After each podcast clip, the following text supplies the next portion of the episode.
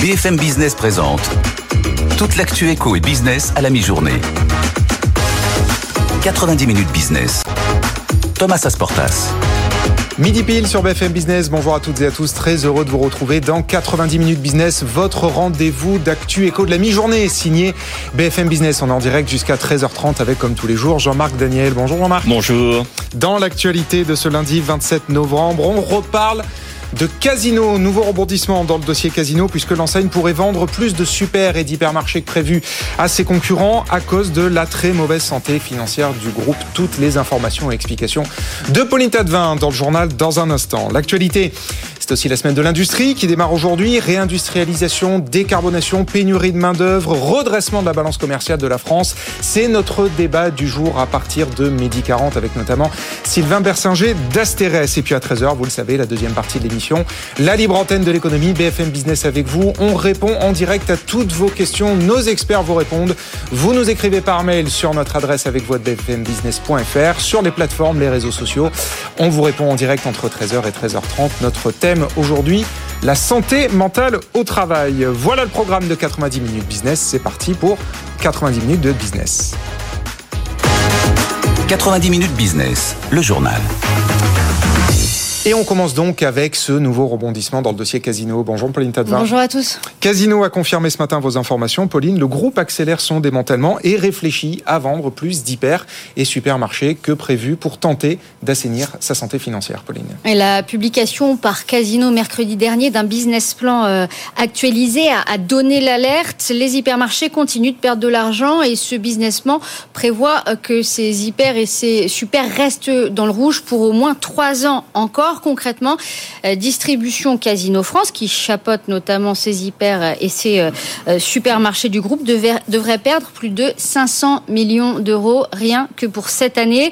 Un héritage qui est lourd, bien sûr, à, supporter pour le consortium de repreneurs qui est mené par Daniel Kretinsky, qui doit prendre les rênes en mars prochain. Daniel Kretinsky, qui dit depuis le début qu'il veut faire de la réduction du mur de cette dette de Casino une priorité pour relancer le groupe.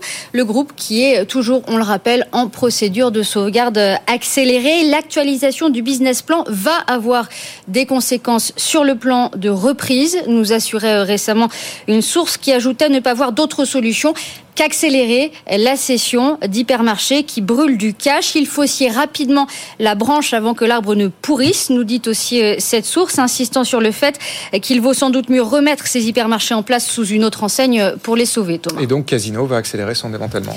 Dans un communiqué qu'il a publié ce matin, le groupe évoque des offres préliminaires de rachat, des marques d'intérêt reçues qui seront analysées par le groupe et le consortium de repreneurs dans les prochaines semaines. Ça rejoint ce que nous disait récemment un acteur du secteur qui prédisait des annonces avant la fin euh, de ce mois de décembre. Vous le savez, ces derniers mois, il y a eu euh, plusieurs concurrents hein, qui se sont montrés euh, intéressés par ce dossier Casino. Il y a eu une alliance ratée avec Carrefour, un rapprochement manqué avec Auchan. Il y a aussi eu Invivo et le trio d'investisseurs Niel Pigazouari qui a étudié sérieusement un rachat avant de se retirer. Et puis il y a un accord qui existe avec Intermarché qui prévoit la cession de 133 magasins Casino à Intermarché en deux vagues avec une option pour une vague de plus. La première vague a eu lieu fin septembre et le reste pourrait donc euh, s'accélérer.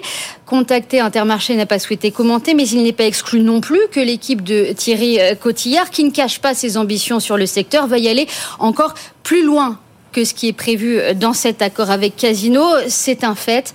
Même si l'état euh, des super et des hyper casinos n'est pas bon, le remplacement est un trésor, un trésor pour les concurrents dans un contexte de zéro artificialisation des sols. Et donc forcément, ces supermarchés et ces hypermarchés casinos font envie aux acteurs du secteur. Merci beaucoup Pauline et on continue de suivre ça évidemment au plus près euh, grâce à vous, ce dossier Casino. Casino par ailleurs qui a annoncé aussi ce matin le rachat pour 10 millions d'euros d'un tiers de la maison mère de Cdiscount qui s'appelle Cenova, ce qui fait que Casino euh, détient désormais quasiment 100%, 99% hein, de sa filiale de vente en ligne. Merci beaucoup Pauline. 12h04 sur BFM Business. On parle maintenant de la COP28 qui démarre ce jeudi à Dubaï. L'Agence internationale de l'énergie, vous l'avez peut-être entendu, demande, c'est d'ailleurs régulier aux compagnies pétrolières, bah, d'accélérer sur la transition énergétique et de sortir assez rapidement du pétrole. Le chef économiste de Total Energy, Thomas Olivier Létio, était notre invité ce matin sur BFM Business. Écoutez ce qu'il répond. Si aujourd'hui on arrête d'investir dans tous les champs pétroliers, la production va baisser de 3 à 4% par an. C'est mécanique, c'est un problème de robinet. Quand vous sortez la pétrole, il y a moins de pression. Là. Donc ça veut dire qu'on arrive à un déficit de l'ordre de 20% de la demande potentielle en 2028, dans 5 ans. Et c'est là où les, mes collègues ont raison de vous dire, bah, un déficit de 20%, ça correspond à une augmentation des prix de 2 à fois 3. Donc on n'a pas le choix de continuer à développer des nouveaux champs. On le fait en attendant, enfin, on le fait de la façon la plus responsable possible, en essayant que ça soit le moins polluant possible, mais on n'a pas le choix. Voilà, le chef économiste de Total Energy, une réaction, Jean-Marc? Oui, oui, une réaction de remarque. La première remarque, c'est que effectivement, chacun son métier, les vaches sont bien gardées. Les compagnies pétrolières, elles sont là pour chercher, trouver, euh, exploiter du pétrole. Et quand elles distribuent des dividendes, mais c'est une façon de réorienter une partie de leurs bénéfices vers des énergies renouvelables, vers des entreprises qui elles font des énergies renouvelables. Et donc, euh, on a beaucoup critiqué les dividendes, notamment de Total. On devrait se féliciter des dividendes de Total parce que ça permet de réallouer l'épargne. Et puis la deuxième réflexion, il dit sinon les prix vont augmenter, mais c'est quand même un des objectifs, c'est de faire en sorte quand même que les prix augmentent, le prix du pétrole augmente. Et donc le signal prix. Euh, le signal prix. Si on veut inciter les gens à moins consommer de pétrole, il faut augmenter les prix. Je rappelle que euh, une de mes obsessions, c'est de mettre le prix de l'essence à 4 euros. Et ce que je trouve intéressant, c'est que au début, j'étais voué aux gémonies, je commence à trouver des soutiens. Donc les gens sont en train de réaliser quand même qu'on ne se débarrassera de, du carbone et du pétrole qu'en mettant un signal prix conséquent. Bon, en tout cas, Total continue de le plafonner à 1,99€ jusqu'à nouvel ordre. Mais oui, euh, ils ont tort. 12,06€ sur BFM Business. On se penche maintenant sur le début de remontée du chômage que le gouvernement, évidemment, veut enrayer à tout prix.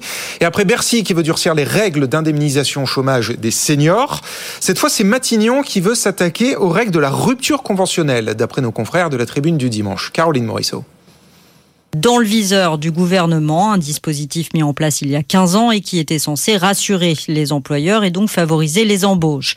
La rupture conventionnelle permet en effet à un chef d'entreprise de se séparer d'un salarié sans risque de contentieux et aux salariés d'être indemnisés par l'assurance chômage. Problème, les ruptures conventionnelles sont de plus en plus nombreuses et donc de plus en plus coûteuses pour l'assurance chômage. On est passé d'un peu moins de 400 000 en 2017 à plus de 500 000 l'an dernier.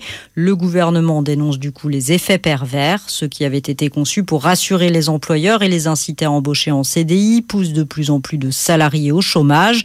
Le gouvernement n'en est pas à sa première tentative. Pour freiner le mouvement, il a déjà relevé les prélèvements sociaux de 20 à 30 sur ses chèques de départ. Depuis le 1er septembre, les ruptures conventionnelles coûtent donc déjà plus cher à l'employeur. Va-t-il encore les taxer davantage? Cette première mesure, en tout cas, est visiblement jugée insuffisante. Caroline Morisseau, euh, Jean-Marc, il faut aller un petit peu serrer un peu la vis sur les ruptures conventionnelles ou pas? Oui, je pense que c'est un peu le, euh, une bonne intention qui est en train de se retourner contre ces initiateurs. Au début, l'idée c'était de simplifier, de faire en sorte qu'il y ait euh, fluidifier le marché du travail, fluidifier le marché du travail, faire en sorte qu'il y ait, au travers d'un accord et d'une négociation faite entre l'employeur et l'employé, la possibilité d'aller assez vite et de contourner toutes les rigidités liées au licenciement. Et puis là, Caroline l'a dit, on est passé d'un peu moins de 400 000 à plus de 500 000. On voit bien que ça ne correspond plus à ce qui était au départ l'intention initiale. Alors, ou bien on va dans le sens, euh, on va véritablement vers une libéralisation du marché du travail et on s'interroge sur le fait de savoir est-ce que l'assurance chômage, qui est une assurance, pourrait pas être là aussi ouverte à davantage de concurrence, ou est-ce qu'on revient à des procédures un peu plus strictes et organisées? Je crois que là, sur ce dossier, on est au milieu du guet. Il va falloir faire des choix des choix. On va voir effectivement ce que va décider de faire Matignon là-dessus. Et puis pour finir, on parle d'immobilier. Avec cette question, le crédit IMO est-il vraiment redevenu un petit peu plus accessible ces derniers mois? Le courtier Finance Conseil nous a fourni ses toutes dernières datas en apport, en revenus nécessaires. Et très clairement, très clairement, décrocher un crédit immobilier reste, quoi qu'il arrive, toujours aussi compliqué ces derniers temps. Marie Cœur de Roi. La hausse des taux d'intérêt a beau ralentir, son impact reste spectaculaire. En témoignent les dernières datas du courtier Finance Conseil, notamment sur le revenu nécessaire pour emprunter 300 000 euros. Désormais, un ménage pour un tel projet doit gagner chaque mois 5 300 euros environ contre 4300 il y a un an à peine. Euh, plus de revenus nécessaires, mais surtout plus d'apports. Désormais, on consacre en moyenne en France 72 000 euros à chaque projet euh, immobilier en France. Euh, la palme, évidemment, de l'apport personnel, c'est pour l'île de France. Là, on atteint les 272 000 euros en moyenne par projet immobilier. Et pour cause, il s'agit la plupart du temps de secondo accédants qui revendent un bien précédent et qui se servent de leur plus-value pour en acheter un nouveau. Derrière l'île de France arrivent les régions Auvergne-Rhône-Alpes, Bretagne, Pays de la Loire, PACA. Et puis on retombe à environ 50 000 euros euh, d'apport en moyenne en Nouvelle-Aquitaine et en Occitanie. Enfin, la palme de la hausse, c'est pour la région Hauts-de-France. On est passé ici, en l'espace d'un an, de 31 000 euros d'apport à 76 000 cette année. Marie-Cœur de midi 10, on va sur les marchés. Les marchés en direct de Ronex, bonjour Antoine Larigauderie. Comment se passe ce début de semaine Antoine? Bonjour Thomas. Bah, coup ci, coup ça, on a un CAC 40 qui est juste sous les 7300 points, qui n'arrive pas à dépasser l'obstacle et à se fixer au-dessus. On l'a dépassé hein, à plusieurs reprises entre euh, vendredi euh, et ce matin, mais pour l'instant, ça reste lettre morte. Alors, sur des plus hauts qui datent de septembre, la performance est quand même bien. On s'est, on s'est quand même largement, euh, largement remonté hein, sur les dernières semaines. On perd là ce matin 0,02%, 7291, petite baisse du côté de Francfort à moins 0,16 et moins 0,1% pour l'Eurostock 50, un marché sans trop de direction, qui attend des indicateurs économiques. Il y en aura énormément aujourd'hui, euh, énormément pour l'ensemble de la semaine. Hein. Aujourd'hui, euh, on attend euh, l'immobilier américain, mais il y aura également la croissance, il y aura des indicateurs de confiance, il y aura des indicateurs d'activité, aussi bien pour la zone euro que pour les États-Unis. Donc on prend pas trop de position. Ça pourrait être une semaine cruciale pour cette fin d'année boursière. Du côté des valeurs qui sont le plus entourées, bah, le secteur de la santé qui se porte bien, avec notamment Sanofi qui gagne 1,3% à 87,50 euros. On a Eurofin scientifique, aussi bien orienté à plus 0,56, 53, 66. Puis Valneva et euh, son autorisation pour un vaccin contre la chikungunya qui gagne 1,58% à 5,29 euros. Dans le secteur de la santé qui se porte bien, d'autres valeurs euh, un petit peu défensives hein, qui viennent euh, signer les plus fortes hausses du jour. Les Edenred, plus 0,6% à 50,78 ou encore Orange, plus 0,63 à 11,24 euros. Du côté des valeurs à la baisse, à noter Atos, encore beaucoup de spéculation, mais alors là on vend, hein, moins 9%, 6,34 euros. On a Eutelsat qui perd 4,5% à 3,74€ et Clariane, moins 2,21 à 2,30. La plus forte baisse du CAC 40 bah, depuis le début de la séance quasiment. C'est Stellantis qui recule d'1,18% à 18,57€. On a le secteur bancaire dans son entier qui est dans le rouge aussi à l'image de BNP Paribas qui perd 0,7% à 56,63. Le CAC donc quasi inchangé à moins 0,02%, 7291. L'euro se renforce hein, face au dollar. On est quasiment à indice, 1,0954. Merci beaucoup Antoine. On vous retrouve tout à l'heure à 12h30 pour votre édito. Mais maintenant c'est l'heure de l'édito de Jean-Marc Daniel. 90 minutes business, l'édito de Jean-Marc Daniel. Jean-Marc, vous nous parlez euh, de la Suède aujourd'hui, un pays qui vous est cher, mais qui sera en récession l'année prochaine. Absolument. La Suède, c'est un des 27 membres de l'Union européenne. Et la Suède s'est toujours posé la question de savoir s'il fallait ou non rejoindre la zone euro, à la différence du Danemark, qui à plusieurs reprises a refusé, au travers d'un référendum, à s'associer, à rejoindre la zone euro. La Suède est potentiellement dans les candidats qui peuvent rejoindre la zone euro. Or, il se trouve que la Suède va avoir l'année prochaine une économie en récession et ce sera la seule dans les 27 à être dans cette situation et quand on regarde un peu les, les fondamentaux de l'économie suédoise, on s'aperçoit qu'une des raisons, c'est la hausse brutale des taux d'intérêt qu'a subi ce pays. Hein. En avril 2022, la politique monétaire était caractérisée par des taux d'intérêt nuls, 0%. Et là, maintenant, on vient de monter à 4%, avec une inflation qui certes est relativement élevée, mais cette inflation est auto-entretenue essentiellement par la baisse du taux de change. On a ce mécanisme où le taux de change baisse, ça augmente le prix des importations, donc ça influe sur le taux de change qui se met de nouveau à baisser, et ainsi de suite. Alors, c'est des schémas qu'on a dans d'autres pays. On a connu ça en Turquie, euh, l'Argentine, mais dans des proportions qui sont totalement euh, disproportionnées par rapport à ce qui se passe en Suède, ou encore la, la Russie, qui en ce moment essaie effectivement de stabiliser son taux de change.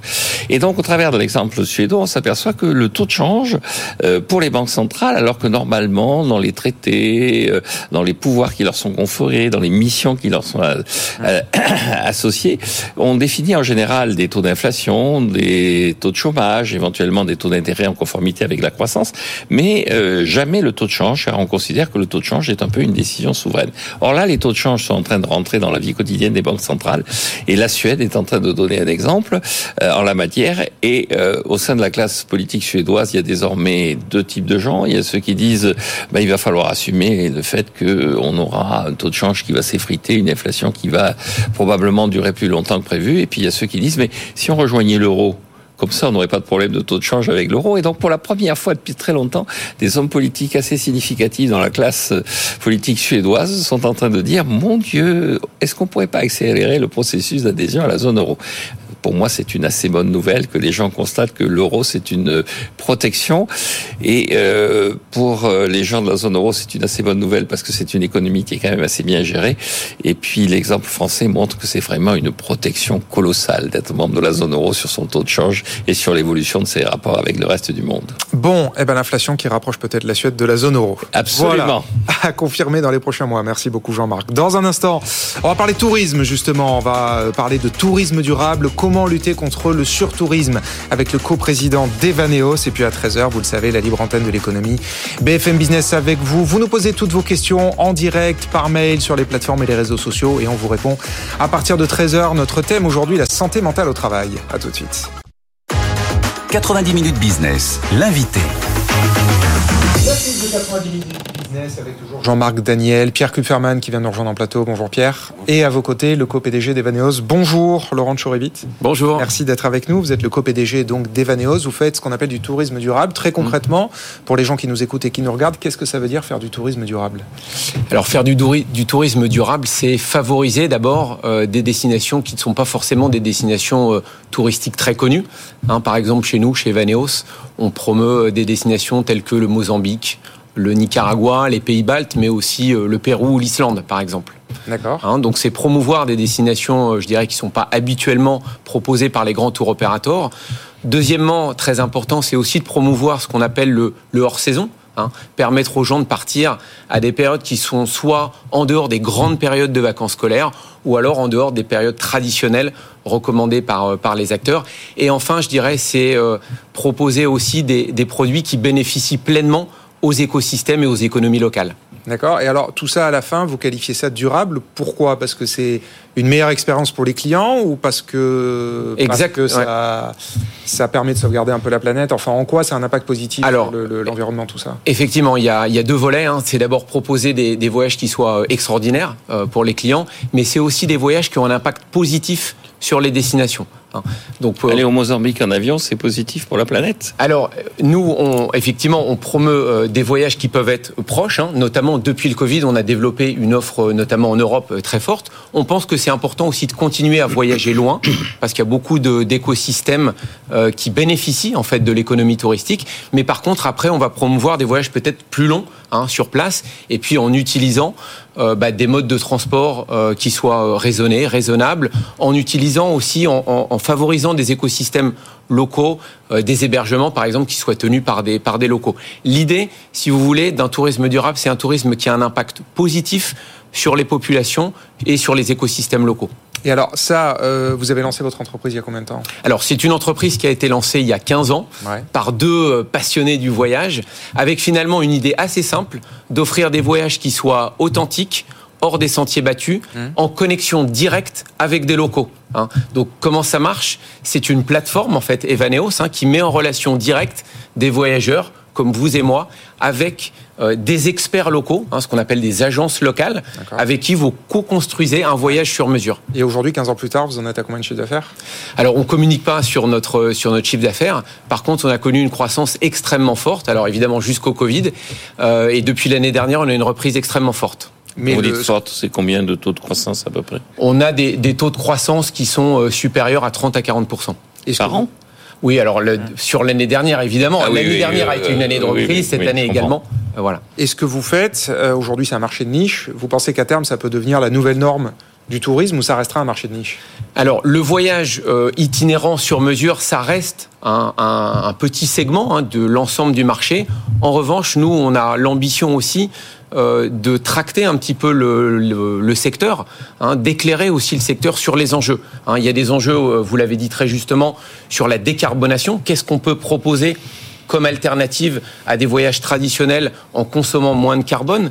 Il y a des enjeux euh, de justice sociale, entre guillemets, comment faire pour que les économies locales bénéficient encore plus des flux touristiques, et puis comment on fait aussi pour déconcentrer hein, les flux touristiques? Alors justement, en préparant cette interview, mmh. je suis tombé sur ce chiffre, euh, déconcentrer le tourisme. Mmh. Euh, c'est l'Organisation mondiale du tourisme, donc l'ONU, oui. hein, euh, qui dit que 95% des touristes vont dans 5% des endroits à visiter dans le monde. Tout à fait. Effectivement, il y a une concentration maximale. Comment est-ce qu'on fait pour inciter les gens à aller ailleurs? Mmh. Tout à fait. Bon, c'est le constat également qu'on a fait. Hein. Alors, selon les études, 70, 80, 95% se concentrent sur 5% des destinations. C'est la pro problématique majeure, hein, je dirais. Comment est-ce que vous faites pour faire changer d'avis les gens? Alors, pour faire changer d'avis, il y a trois solutions, me semble-t-il. D'abord, un, proposer, comme on l'a dit tout à l'heure, des destinations alternatives hein, qui n'ont pas l'habitude d'être proposées par les grands tours opérateurs ou les grands acteurs. Le deuxième, c'est le hors-saison. Hein, donc proposer de partir à des périodes qui ne sont pas des périodes soit de grandes vacances scolaires, soit proposées encore une fois par ces grands euh, acteurs. Je donne un exemple très concret. Euh, quand vous voulez faire un safari, souvent les acteurs traditionnels vous disent il faut partir à la saison sèche. Or, il y a des choses magnifiques à faire, beaucoup moins de monde sur ce qu'on appelle les ailes de saison, donc autour de Pâques ou à la Toussaint par exemple. Et puis le troisième, la troisième solution pourrait être aussi de revoir un peu le calendrier des vacances scolaires hein, pour étaler davantage euh, les départs. Mais oui. vous vous proposez Venise, Florence comme destination ou vous dites non, ça j'exclus systématiquement Alors nous, on a, on a décidé euh, très récemment d'exclure ce qu'on appelle les city breaks, hein, les courts séjours en Europe. Hein. Ouais. Euh, ce qu'on dit, c'est qu'on peut tout à fait euh, continuer à visiter, mais plutôt sur une période plus longue, on pourrait par exemple y aller en train. Euh, voilà. Mais concrètement, vous, vous proposez à Venise en train pendant 15 jours on au mois de mars Oui, on propose, absolument. On propose ce type de voyage un peu alternatif au city break classique ou traditionnel. Mais alors, justement, là, vous avez donné trois arguments. Il n'y a pas oui. de prix dedans. Est-ce que ça coûte plus cher ou moins cher de voyager comme vous le proposez? Alors, ça coûte globalement moins cher. Hein. D'abord parce que dans notre système, c'est un système qui est désintermédié. On est un peu le circuit court du voyage. Hein. Il n'y a pas d'intermédiaire. Euh, on met directement en relation le voyageur avec une agence locale, un local. Hein. Donc les prix normalement sont plus accessibles. Après, ça dépend évidemment euh, des types de produits que vous allez prendre, mais au total, c'est un tourisme qui est tout à fait abordable. Qui est tout à fait abordable, mais le fait qu'on aille justement dans des destinations moins prisées, oui. il, y a, il y a moins de volume, quoi. Donc peut-être que les tarifs sont plus compliqués à être compétitifs, non? Il y a un peu moins de volume. Euh, oui, après, nous, ce qu'on essaye de faire, c'est trouver aussi des destinations qui soient certes originales, mais qui aient une infrastructure aussi touristique euh, présente à destination. D'accord, donc c'est pas l'aventure non plus euh, absolue. C'est l'aventure, après c'est euh, on, on, peut doser en fonction de ouais. ses envies bien sûr. Et euh, pour finir, il nous reste 30 secondes, comment est-ce que présente la comment est-ce que se présente la saison des fêtes? La saison des fêtes. Vous sentez un appétit de tourisme, de vacances, de Oui, on a senti un, un, un, très gros appétit, hein, surtout dans les réservations sur la première partie de l'année. Euh, c'est vrai que depuis euh, depuis le mois de septembre, depuis le mois d'octobre, notamment avec les événements au Proche-Orient, il y a un attentisme un peu plus fort, mais il y a des superbes opportunités à saisir pour tous ceux qui ont envie de voyager pendant les fêtes. Mais vous, en termes de réservation, de taux de réservation, de remplissage, ça, ça va? Ça va, ça va bien. Vous, justement, vous sentez le contre-coup, ça va. conjoncture compliquée, notamment Alors, sur la géopolitique? Ça va bien, et ce que je vous disais, c'est que toutes les réservations qu'on a prises sur la première partie de l'année sont extrêmement positives. Ouais. On note un petit ralentissement, voilà, depuis septembre-octobre. Ce qui est fait n'est plus à faire. Exactement. Bon, merci. Merci, merci beaucoup. beaucoup Laurent Tchourévite d'avoir été avec nous. Je rappelle que vous êtes coprésident d'Evaneos qui promeut donc le tourisme durable. On a compris grâce à vous de quoi on parlait. Merci beaucoup. Merci beaucoup. Euh, midi 25, on passe au top 3 du web. 90 minutes business, le top 3 du web. Pierre Kupferman, rebonjour. À défaut de voyager, il y a évidemment tous ceux qui regardent les séries et les plateformes de streaming. C'est votre premier article aujourd'hui dans votre, dans votre top 3, pardon, qui liste les 5 plateformes gratuites gratuites sur lesquelles on peut regarder des films et des séries. Alors on parle évidemment de, de sites légaux qui sont euh, des alternatives à Netflix, euh, Disney Plus et Apple TV qui, euh, je le signale au passage, vient à son tour d'augmenter ses tarifs.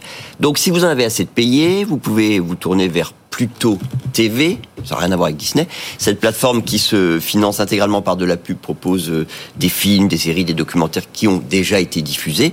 Vous avez des classiques de la télévision française, euh, Un gars, une fille, Hélène et les garçons, Plus belle la vie. Des séries étrangères des années 90 aussi et 2000, MacGyver, Doctor Who. Autre option, Oku, OK2O. Plateforme de streaming de France Télévisions, plateforme qui s'adresse surtout aux enfants, beaucoup de dessins animés, quelques émissions tout public à voir ou à revoir comme Fort Boyard. Et alors si vous êtes plus film, je pense notamment à Jean-Marc qui m'écoute attentivement, alors vous apprécierez Classics, avec un X, rien à voir avec le X, gros catalogue de contenu trié par genre, aussi bien des films de la grande époque du muet, que les grands blockbusters d'Hollywood. La version gratuite de la plateforme offre vraiment de, de quoi passer de longues soirées d'hiver à revoir ces grands classiques. Vous avez aussi Rakuten TV et le cinquième, c'est quoi le cinquième Jean-Marc? Mais je ne sais pas, c'est pour ça que je vais lire cet article, parce que ça m'intéresse au premier chef, cette histoire. Eh ben, c'est tout simplement YouTube. On y Ah parle ouais, pas, mais oui, c'est vrai. YouTube, Voilà. oui. C'était assez, euh, Eh oui. évident. On pourrait même d'ailleurs rajouter aussi le site de replay d'Arte. Bon, euh, deuxième article, Athos. Là, pour le coup, on, enfin, on sort des séries, des films. Non, après tout, euh, c'est un, Ah peu non, un c'est. C'est un peu un C'est thriller ce qui se passe chez Athos, qui lance les négociations, enfin, qui amplifie les négociations de son sauvetage. Effectivement, le, le groupe français a entamé ce que Mathieu Pechberti, l'auteur de cet article, qualifie de marathon. Athos doit boucler sa restructuration d'ici la fin de l'année avec la vente de ses activités informatiques à Daniel Kretinsky, le refinancement de sa dette et son augmentation de capital. Mathieu qui euh, livre dans cet article tous les détails de ces trois chantiers qui vont bigrement occuper euh, Jean-Pierre Mussier, le patron d'Atos, dans les prochaines semaines. Au sujet de la restructuration, on apprend notamment que certains créanciers militent pour une procédure de conciliation sous l'égide du ministère de l'économie. Ils craignent que des fonds spéculatifs pèsent dans la négociation comme ça s'est fait chez Casino. Mais ce scénario, pour le moment, n'est pas du tout envisagé. Et on en parlait dans le journal, c'est notre troisième et dernier article de ce top 3. euh, le souhait du gouvernement de réduire, en tout cas de serrer la vis sur les ruptures conventionnelles. Oui, information révélée par nos confrères de la Tribune. L'exécutif estime que ce dispositif a aujourd'hui des effets pervers sur l'emploi, qu'il est en quelque sorte victime de son succès et qu'il pèse trop lourdement sur les comptes de l'assurance chômage avec bon nombre de salariés qui ne quittent pas leur entreprise pour rebondir ailleurs, mais plutôt, en tout cas dans un premier temps, pour toucher les allocations chômage auxquelles ils ont droit. Deux chiffres, 421, 421 000, 420 000, allez. Rupture conventionnelle en 2017, un peu plus d'un demi-million l'année dernière. Alors on n'en sait pas plus sur euh, la façon dont le gouvernement compte s'y prendre, sachant que déjà, depuis le mois de septembre, le forfait social que doivent payer les employeurs en cas de rupture conventionnelle est passé de 20 Ouais. à 30% des indemnités Bon. versées aux salariés. Eh ben, on verra donc effectivement s'il y a un. Vous avez remarqué, le gouvernement, la première chose qu'il fait, c'est d'augmenter les impôts quand même. Avant de réfléchir, on va réfléchir, puis on va quand même augmenter le forfait social. Dans le doute. Dans le doute, on, commence sait jamais. cogner. On ne sait jamais, on peut raqueter encore davantage la population. Bon, on verra, on verra, on verra effectivement si le, le tour de vis s'accentue ou pas dans les prochaines semaines. Merci beaucoup Pierre, merci à vous à nouveau d'avoir été en beaucoup. plateau avec nous. Dans un instant, le journal de Marjorie Adelson, l'édito d'Antoine Larigauderie à Euronext. Et puis à midi 40, notre débat du jour, l'industrie en France, la réindustrialisation, où est-ce qu'on en est Point d'étape, l'heure de vérité, euh, avec la semaine de l'industrie qui démarre aujourd'hui. On sera notamment avec Sylvain Bersinger d'Insteres. À tout de suite. BFM Business présente toute l'actu éco et business à la mi-journée. 90 minutes business. Thomas Asportas. Midi 30 sur BFM Business, la suite de 90 minutes business. On est en direct jusqu'à 13h30. Dans un instant, l'édito d'Antoine Larigauderie à Euronext, le débat de 90 minutes business, l'industrie en France, avec la semaine de l'industrie qui démarre aujourd'hui. Sylvain Bersinger d'Astérès va nous rejoindre en plateau. Et puis à 13h, donc, la deuxième partie de l'émission, la libre antenne de l'économie, BFM Business avec vous. Vous nous écrivez par mail sur l'adresse avec vous à bfmbusiness.fr. Vous nous écrivez sur les plateformes, les réseaux sociaux. On vous répond en direct avec nos experts à partir de 13h. Notre thème aujourd'hui, la santé mentale au travail. On est lundi, on a le moral, on s'accroche. Mais tout de suite, c'est le journal de Marjorie Adelson. Votre rendez-vous avec DS Automobile, l'inimitable savoir-faire à la française. BFM Business. L'info éco. Marjorie Adelson. Bonjour à tous. À la une, le nombre de demandeurs d'emploi inscrits augmente légèrement. En octobre, ils sont 5,1 millions à être sur les listes de Pôle emploi, soit une hausse de 0,3%. À noter toutefois que ce chiffre tient compte de la catégorie A qui ne travaille pas du tout, mais aussi des catégories B et C qui exercent des activités dites réduites. Casino se prépare à une nouvelle vague de cessions. Vous l'avez révélé sur notre antenne et le groupe en difficulté l'a confirmé ce matin. Il affirme qu'il étudiera la vente supplémentaire de ses magasins et ce, au-delà de l'accord qui prévoit déjà la cession de 119 magasins à Intermarché. L'objectif, sauver la reprise par le milliardaire tchèque Daniel Kretinsky. Pour rappel, mercredi, son business plan avait sonné l'alerte. Les hypermarchés resteront dans le rouge jusque 2026. À noter aussi que le groupe a annoncé le rachat d'un tiers de la maison mère de Cdiscount, montant total 10 millions d'euros. Cela porte donc la participation de Casino dans sa filiale de vente en ligne à 99%. Veolia cède sa filiale d'ingénierie SAD. Le groupe annonce qu'il a pour cela conclu un accord avec l'entreprise de travaux publics NGE, montant de l'opération 260 millions d'euros. Avec cette transaction, Veolia souhaite renforcer les investissements dans ses activités stratégiques. Pour info, le chiffre d'affaires annuel de SAD en 2022 s'établissait à 1,1 milliard d'euros. Julius Baer dévoile une exposition de 621 millions d'euros. La banque suisse reconnaît des prêts à risque qu'il expose à un conglomérat européen. Il s'agirait euh, de l'empire immobilier autrichien Signa, dont une filiale allemande a été déclarée en faillite vendredi. Il y a quelques jours, Julius Baer dévoyait déjà une provision exceptionnelle de 72 millions d'euros, ce qui avait déclenché des interrogations. Pour rappel, la semaine dernière, la BCE a tiré la sonnette d'alarme sur l'exposition des banques au secteur de l'immobilier commercial. Au chapitre de la santé, Sanofi réussit son deuxième essai clinique pour le Dupixent. Il s'agit de l'anti-inflammatoire le plus vendu du groupe français, mais il souhaite demander son autorisation de mise sur le marché américain comme euh, traitement contre le poumon du fumeur. Le médicament réduirait de 34% cette bronchopneumopathie et Sanofi annonce un deuxième essai clinique fructueux. La demande auprès de la FDA devrait être déposée d'ici la fin de l'année. Bonne nouvelle aussi pour euh, le vaccin contre le chikungunya. Valneva voit son dossier de demande d'autorisation de mise sur le marché jugé recevable par l'Agence européenne du médicament.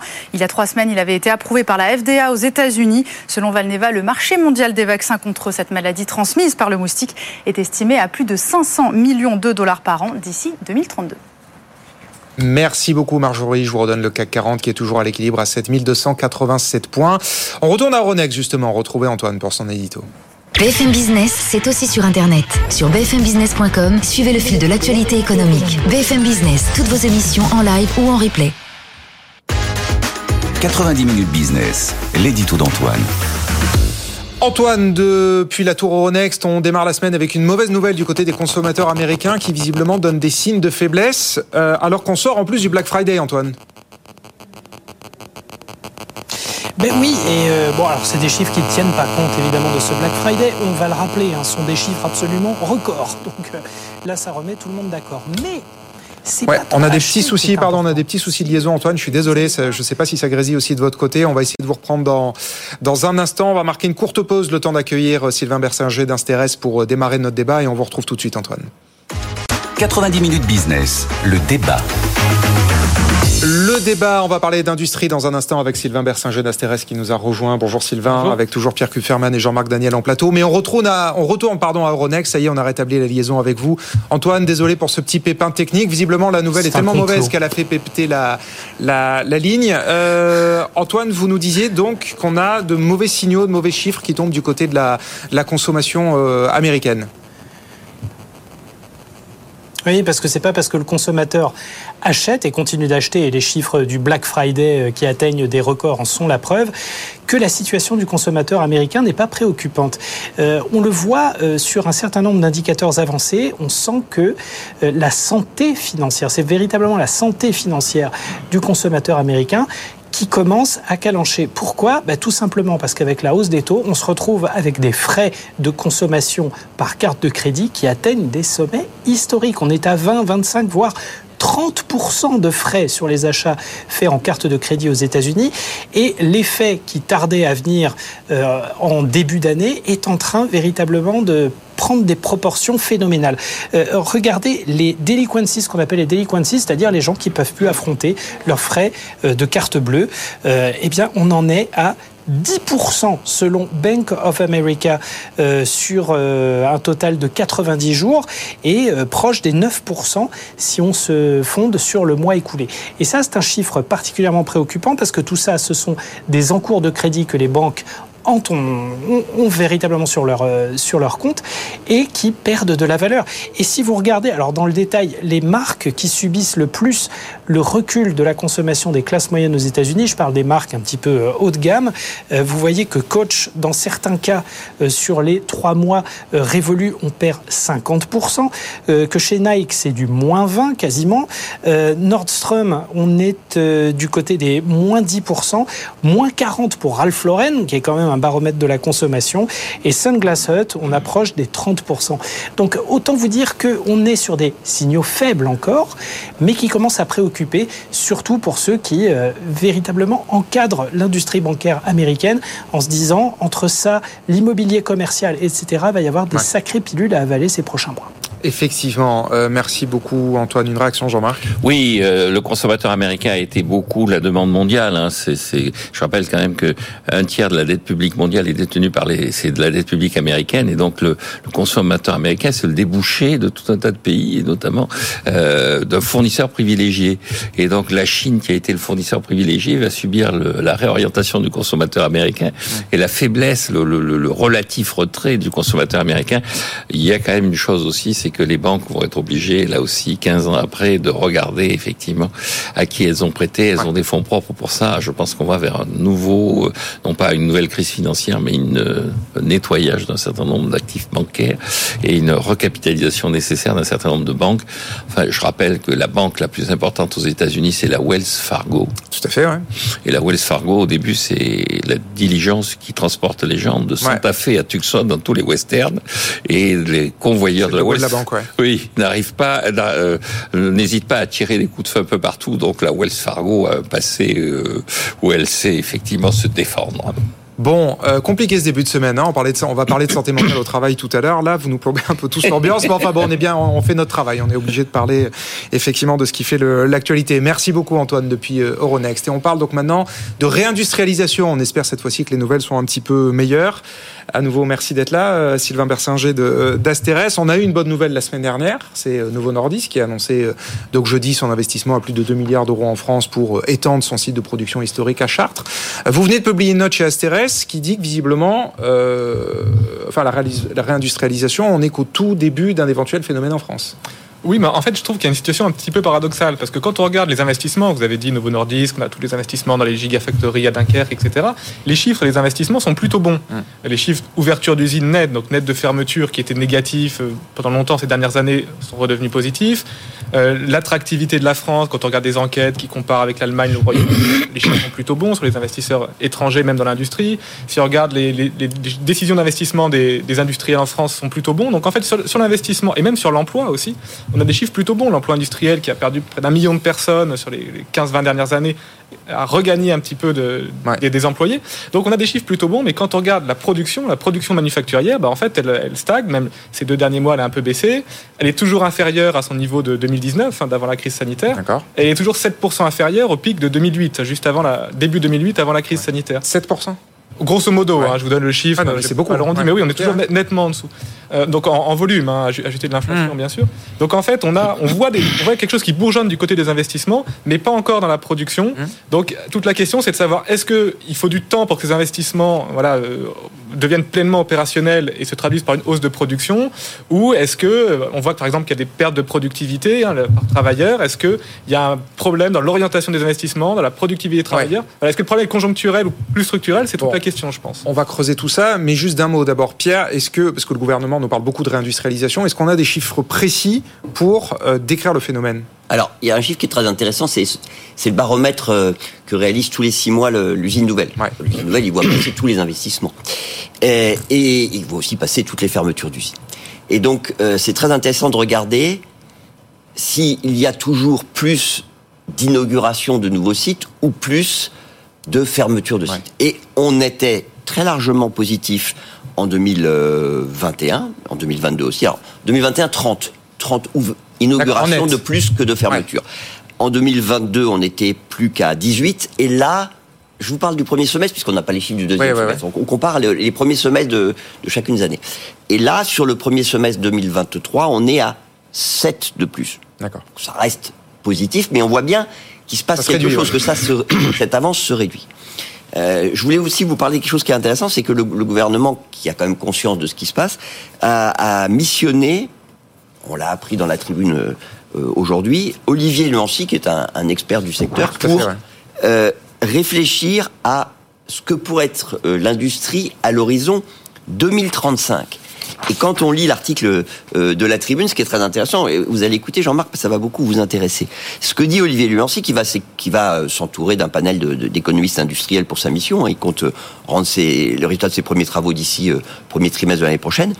Ce qu'il dit, c'est que euh, on peut peut-être se poser la question du produire en France des produits à moyenne, voire faible valeur ajoutée. Je sens que vous allez bondir, c'est pour ça que je vous en parle, Jean-Marc. vais bondir de joie. Ouais. Euh, il dit que on pourrait se poser la question de l'élargissement de notions de filières stratégiques ou pas. Et est-ce que le vélo, le textile, l'horlogerie sont des filières stratégiques ou pas? A priori, euh, il y a un vrai potentiel, mais on, on ne pense pas naturellement que ce sont des, des filières stratégiques. Donc, c'est ce genre de questions qu'on peut se poser d'ici euh, euh, à 2035. Est-ce qu'on va reproduire du vélo en France, ce qui n'est pas le cas aujourd'hui? Moi, j'espère que euh, la lucidité va reprendre nos dirigeants, qu'il faut arrêter de euh, faire de la réindustrialisation un objectif. Ça me rappelle, euh, il y a un siècle, c'était euh, le retour à l'agriculture. Il fallait revenir à la terre, parce que l'agriculture, euh, sans la, les agriculteurs puissants, on n'arriverait pas à nourrir le pays, on allait être dépendant de... Moi, je suis sur la même ligne que Serge Tchuruc. On reprend son article, son discours célèbre de 2000 et 2001, et il expliquait effectivement qu'il y a des choses que nous n'avons plus à faire, que le véritable enjeu, c'est pas d'avoir de la production sur notre territoire, c'est d'être propriétaire de lieux de production. Mais ces lieux de production n'ont pas vocation à être systématiquement sur le territoire national. Nous avons une démographie qui fait que les gigafactories actuelles là, quand il va Oui, dans falloir le nord payer- de la France dans le nord de la France, quand il va falloir payer des dividendes aux Taïwanais ou des dividendes aux, aux Danois, ils vont peser sur une population active qui aura été réduite. Et on va demander à la population active de la génération d'après de payer à la fois le vieillissement de la population et de payer les retraites des Taïwanais et des Danois. Ils ne pourront pas y arriver. Et donc je crois que l'enjeu, c'est pas la réindustrialisation, c'est la capacité à industrialiser le monde au travers de notre épargne et de se projeter. Il faut faire des usines non pas à Dunkerque mais à Mumbai. Il faut faire des usines non pas à Chartres mais à Abidjan. C'est là qu'est l'avenir du pays. Et donc je pense que euh, pour conclure. Après, on a vu, pardon, après, on a vu avec la pandémie que quand il y a des tensions ou des crises, c'est difficile de s'approvisionner à l'étranger. C'est Oui, pour ça aussi qu'on va faire revenir des productions stratégiques sur Je- notre je- sol. Oui. maîtrise nos frontières. Oui, je vous renvoie simplement à- au rapport de la Cour des comptes, Ah ouais, dernier ouais. rapport de la Cour des comptes qui dit que La semaine dernière. Euh, oui, dans le, quand on a voulu réindustrialiser le premier grand plan, celui de septembre, il y en a 40% des crédits qui ont été consommés et on ne voit pas l'efficacité de ce qui a été fait. Et euh, en septembre, à la même époque, le président de la République a visité une, une usine de masques euh, en disant voilà cette usine de masques, grâce à notre euh, à l'action publique, euh, va voir le Non, mais jour. ça, on sait, c'est terrible, c'est un fiasco, ouais. Oui, et donc, et donc le gars a annoncé, j'ai 120 personnes maintenant que je viens de recruter, je vais monter à 150. Il était interrogé dans la presse quotidienne économique la semaine dernière, et on lui a demandé, vous avez combien de salariés maintenant sur les 120 ou 150 Et il a répondu, il n'y a plus que moi. Ouais, ouais. Donc euh, c'est ça. Et, encore une fois, notre président de la République en 2017, pendant la campagne électorale, il a dit je n'ai aucune nostalgie de l'industrie à l'ancienne. L'avenir se fera plus suivant un modèle californien que sur un modèle de réindustrialisation. Et je pense que pour, conclure, vous regardez la part de l'industrie dans le PIB de la Californie, il n'arrête pas d'augmenter par rapport à celui de la France. hein. Au moment où il a été élu, le PIB de la Californie était celui de la France. Maintenant, la Californie a un PIB de 15% au-dessus de celui de la France. Et la part de l'industrie a reculé de 3 points par rapport à ce qu'elle était en 2017. Bah, c'est l'objectif justement du gouvernement de remonter à 15% dans les années qui viennent. Oui, mais non, mais justement, elle a reculé en Californie. C'est-à-dire que vous avez plus de PIB parce que vous avez moins d'industrie. Ouais, ouais, j'ai compris. Et il faut pour ça convaincre la population française, parce que l'opinion publique n'est pas du tout, mais alors pas du tout sur votre ligne. C'est-à-dire que euh, même le plus, entre guillemets, libéral de, de- des- des hommes politiques qu'on ait pu avoir de- depuis quelques décennies... Vous pensez à qui? Qui se présente comme tel. Mais vous euh, pensez à qui? Emmanuel Macron. est- Emmanuel Macron est libéral. Non, non, mais Alors se présente comme tel. Jean-Marc, Jean-Marc, Jean-Marc, vous prenez l'intégralité du, du- du, euh, des hommes politiques français. Dites-moi qui aujourd'hui défend vos thèses. Non, mais c'est pas parce que les non, mais politiques... donc il faut. Mais c'est pourquoi ils défendent mais- pas vos thèses? C'est parce que l'opinion publique n'est pas du tout sur vos thèses. Oui, mais c'est la même chose sur le protectionnisme. Vous avez un célèbre interview de James Tobin qui euh, se défendait parce qu'on associait son nom à l'attaque, au protectionnisme et tout ça. Et il disait "Aucun- économiste n'est protectionniste, donc je suis économiste, je ne suis pas protectionniste. Et ce qu'il y a de dramatique, c'est que tous les hommes politiques sont protectionnistes, alors qu'aucun économiste ne l'est. Et je crois qu'on est un peu dans la même logique. C'est-à-dire, je pense que tout le monde voit bien que, vu notre démographie, vu la situation, vu l'évolution des technologies, et donc le rapport va le dire, on va pas se mettre à refaire du textile, on va pas se mettre à refaire. Et, et- et- et- l'histoire parle pour nous. Enfin, moi, j'ai connu le plan calcul, j'ai connu le plan machine-outil, j'ai connu le minitel que tout le monde nous enviait, que personne ne nous achetait. J'ai connu la réindustrialisation du Nord et le plan de réindustrialisation de la Lorraine. Tout ça est voué à l'échec parce que tout ça ne va pas dans le sens de l'histoire, qui est d'être de plus en plus sur le capitalisme cognitif et de moins en moins sur l'industrie du 19e siècle. En tout cas, Sylvain, effectivement, vous parlez de cette contradiction en attendant de voir si effectivement ces investissements ont été judicieux ou pas. Le fait est qu'ils ont lieu. Le fait est que des usines ouvrent, qu'on embauche des gens, même si peut-être moins qu'avant. Mais paradoxalement, la production manufacturière recule ou en tout cas n'augmente pas. Comment est-ce que vous l'expliquez? Comment est-ce que ça peut s'expliquer?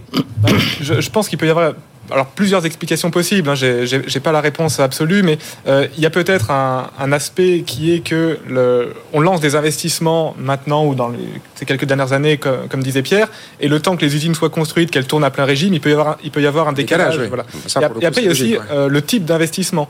On voit que dans les investissements, ce qui monte beaucoup, c'est les investissements de remplacement ou de modernisation, plus que les investissements d'extension. En tout cas, dans, les, dans ce que nous disent les industriels, dans les, dans, dans les enquêtes, il peut y avoir aussi La des majorité des investissements alors. En tout cas, Parce que ceux qui font les gros titres, c'est justement une nouvelle usine, un vrai nouveau site de Alors production. pas forcément la majorité, mais en tout cas ceux qui ont le plus augmenté. hein, dans, dans Ça, ça devrait faire augmenter la productivité. Alors en, en théorie, oui, en, en théorie, mais c'est vrai que depuis euh, depuis le Covid, hein, on voit on voit que la productivité a baissé. Alors il peut y avoir plusieurs raisons à ça, la hausse par exemple des, des, des apprentis qui sont en moyenne moins, moins expérimentés.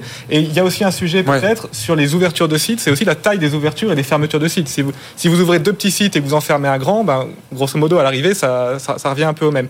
Donc voilà, on, on- je trouve que c'est encore un peu tôt pour savoir euh, si on peut être plutôt optimiste ou pessimiste, si la production va vraiment suivre euh, les investissements ou pas. Mais c'est vrai que pour l'instant, on est un peu dans ce, dans, dans ce paradoxe, en fait. Juste un point, c'est que vous parliez en volume.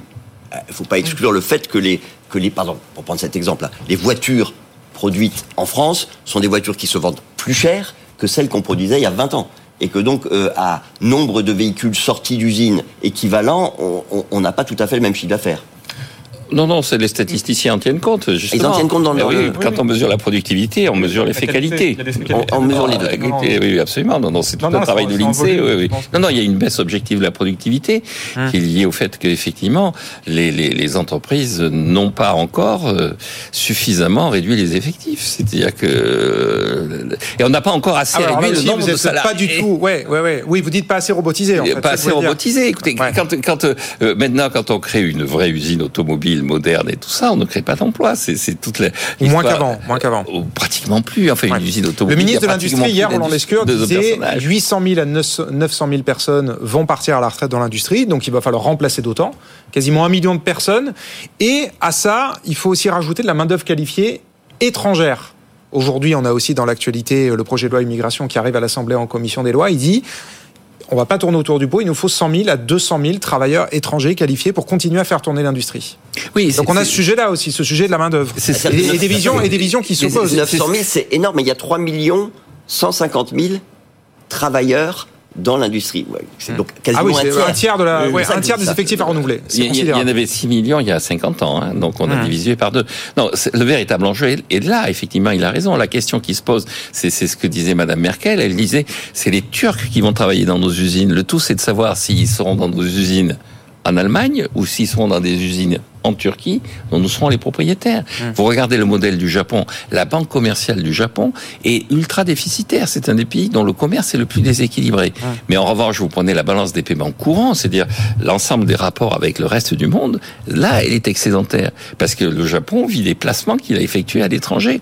L'Allemagne vit des placements qu'elle a effectués à l'étranger. La France un petit peu aussi, d'une certaine façon. hein. Mais non, la France est à déficit de sa balance des paiements courants. Oui, oui, mais on a, on a un excédent sur les, les flux de revenus Oui. euh, étrangers. Alors, pas aussi gros que le- l'Allemagne ou le Japon, mais non, seulement, alors je suis d'accord, encore un excédent, mais vous regardez la vitesse à laquelle cet excédent est en train de se réduire, justement parce que la France n'a pas assez investi à l'étranger et parce que la France a fait venir des investisseurs étrangers. On a un comportement et un raisonnement de pays jeunes en voie de développement alors qu'on est un pays vieux qui normalement devrait être à la frontière technologique. Et donc, je maintiens, quand il était libéral, notre président de la République disait je n'ai pas la nostalgie de l'industrie.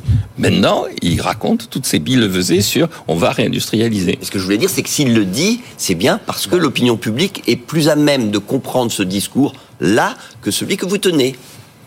En tout cas, en tout cas, bon voilà, la semaine de l'industrie s'ouvre. Il y a de gros enjeux effectivement de, de recrutement et de maintien de l'industrie. Maintenant, sous quelle forme effectivement, on va voir euh, sur le temps long ce que ça va donner. Merci beaucoup à tous les trois. Jean-Marc Daniel, merci pour la clarté de vos propos. Pierre Kupferman, Sylvain Bersinger euh, d'Astérès. Bientôt 13h sur BFM Business. Vous restez bien avec nous euh, pour la libre antenne de l'économie BFM Business avec vous. On est en direct jusqu'à 13h30 pour répondre à toutes vos questions. Vous nous écrivez en direct sur l'adresse mail avec vous à bfmbusiness.fr sur les réseaux sociaux, les plateformes et nos experts vous répondent en direct à partir de 13h. Notre thème aujourd'hui, la santé mentale au travail. On n'a eu que des nouvelles déprimantes pendant une heure, c'est pas grave, on s'accroche, on tient le bon bout même si c'est lundi. À tout de suite. 90 minutes business, toute l'actu éco et business à la mi-journée sur BFM Business.